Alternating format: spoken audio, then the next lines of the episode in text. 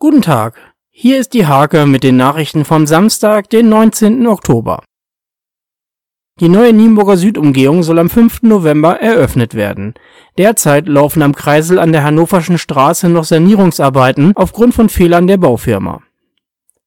Die 76-jährige Nienburgerin Heggy Reinmold ist unheilbar krank. Und doch beschreiben Verwandte und Bekannte sie als lebensfrohe Person. Ihre große Leidenschaft ist das Fußballgucken.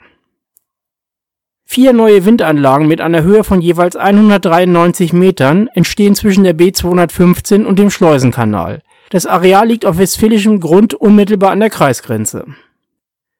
Der gebürtige Magloa Moritz Dittmann wechselte bereits 2014 in die Jugend von Hannover 96, ging 2016 ins Internat von Werder Bremen und kickt seit dem Sommer wieder für 96 in der U19. Die Derbywoche in der Fußballbezirksliga geht weiter. Am Sonntag empfängt der TuS Drakenburg den SV Intercomata Nienburg. Für die Steimger geht es bereits am Samstag zum SV Heiligenfelde. Diese und viele weitere Themen lest ihr in der Hake oder auf www.diehake.de